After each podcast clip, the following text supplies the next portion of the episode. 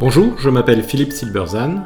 Bienvenue dans un nouvel épisode de mon podcast Survivre et prospérer dans un monde incertain. Faut-il être gentil? Dans l'une des tables rondes du forum Peter Drucker qui s'est tenu récemment euh, à Vienne, et alors qu'elle était invitée à conclure son propos, l'une des intervenantes a déclaré que dans le monde actuel difficile et incertain, il fallait absolument être plus gentils les uns envers les autres. Je ne pense pas du tout qu'elle a raison et cet impératif entre, selon moi, dans la catégorie des fausses bonnes idées. Alors dans cette PME d'une cinquantaine de personnes, la bonne humeur et le côté gentil sont de rigueur. Tout le monde se tutoie et se sourit. Quand quelqu'un fait une bourde, il est de coutume de ne pas lui en faire reproche, de continuer à sourire. Peu à peu, la qualité se dégrade. Les critiques de certains clients se font plus nombreuses et l'ambiance s'en ressent. Mais le côté gentil empêche toute recherche de responsabilité. Surtout, il ne faut pas heurter la sensibilité de celui ou celle qui aurait mal fait son travail. Respecter avant tout le modèle mental, il faut être gentil. Peu à peu, la pression augmente sur les collaborateurs qui sont en contact direct avec la réalité, plaintes de clients, commandes non reçues, etc., qu'ils ne peuvent, eux, ignorer. Ceux qui soulignent les dysfonctionnements sont immédiatement stigmatisés comme pas gentils et ostracisés. Les premiers burn-out font leur apparition. Le choc est réel. Comment un burn-out est-il possible alors que nous sommes gentils? Ces signaux sont en somme l'incarnation du conflit créé par deux intentions, celle d'assurer un bon niveau de qualité de prestation pour satisfaire ses clients, et celle, beaucoup plus inconsciente, de maintenir ce modèle mental identitaire, invisible mais omniprésent, être gentil. Le chercheur Timur Kumar a distingué l'opinion publique et l'opinion privée, observant que la première ne correspondait pas toujours à la seconde.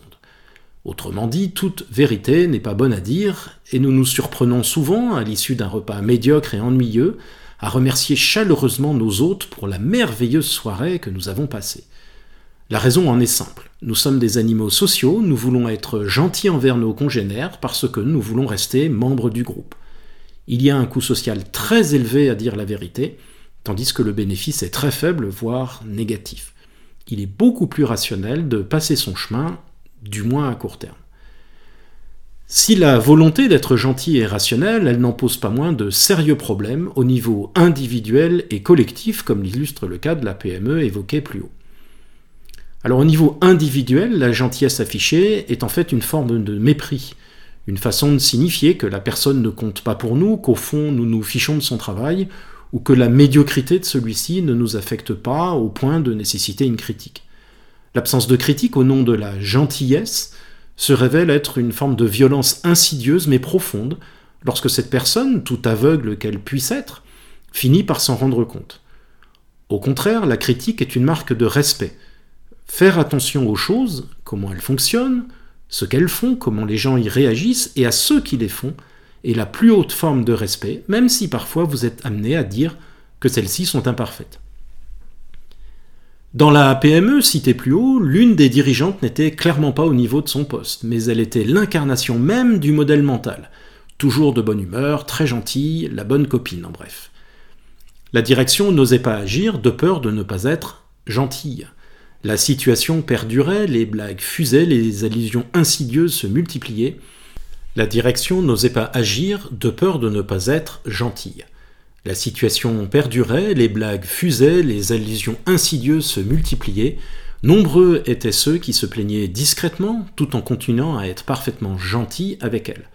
Un jour, elle a brutalement pris conscience de ce que les gens pensaient d'elle, mais n'avait jamais osé lui dire, et elle est partie en dépression. Elle a quitté l'entreprise sans que la direction n'ait à la licencier au grand soulagement de cette dernière, qui a pu ainsi prétendre qu'elle était partie suite à un problème de santé. Le modèle mental on est gentil a pu être préservé, mais à un coût social très élevé pour l'organisation, mais également pour la personne en question.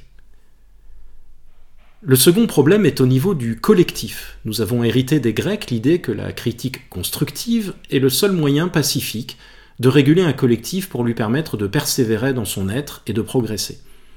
Avec l'absence de critique, les possibilités d'amélioration disparaissent. Peu à peu, la médiocrité s'installe, tandis que se développe une culture de l'excuse et du c'est la faute à pas de chance. Chacun en est plus ou moins conscient, mais comme la critique est impossible, le collectif s'enfonce dans le mensonge et l'hypocrisie. Le corps social, par les valeurs qu'il a développées, ne valorise pas la critique, voire la pénalise. La forme l'emporte sur le fond.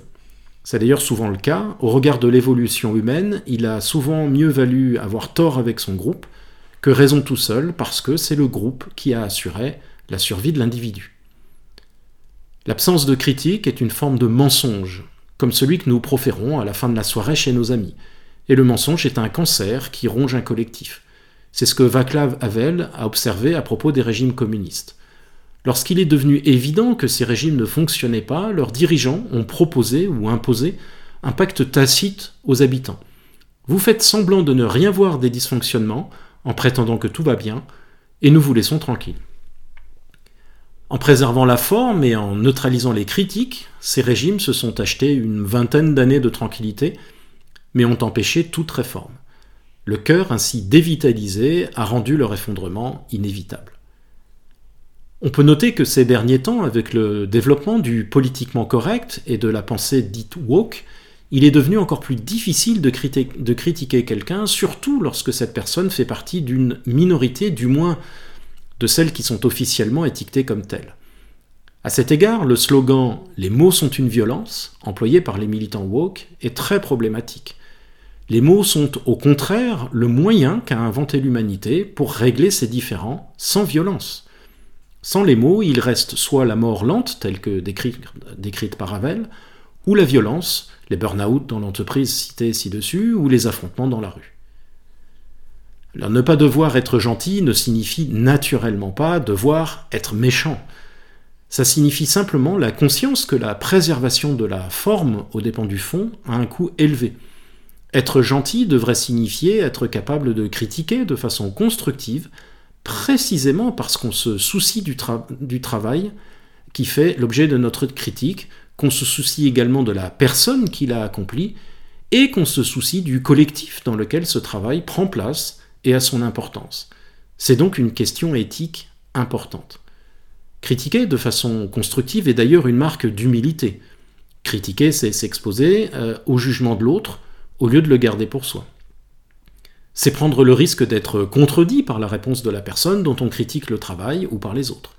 C'est donc souffrir soi-même à la critique et à devoir rendre des comptes.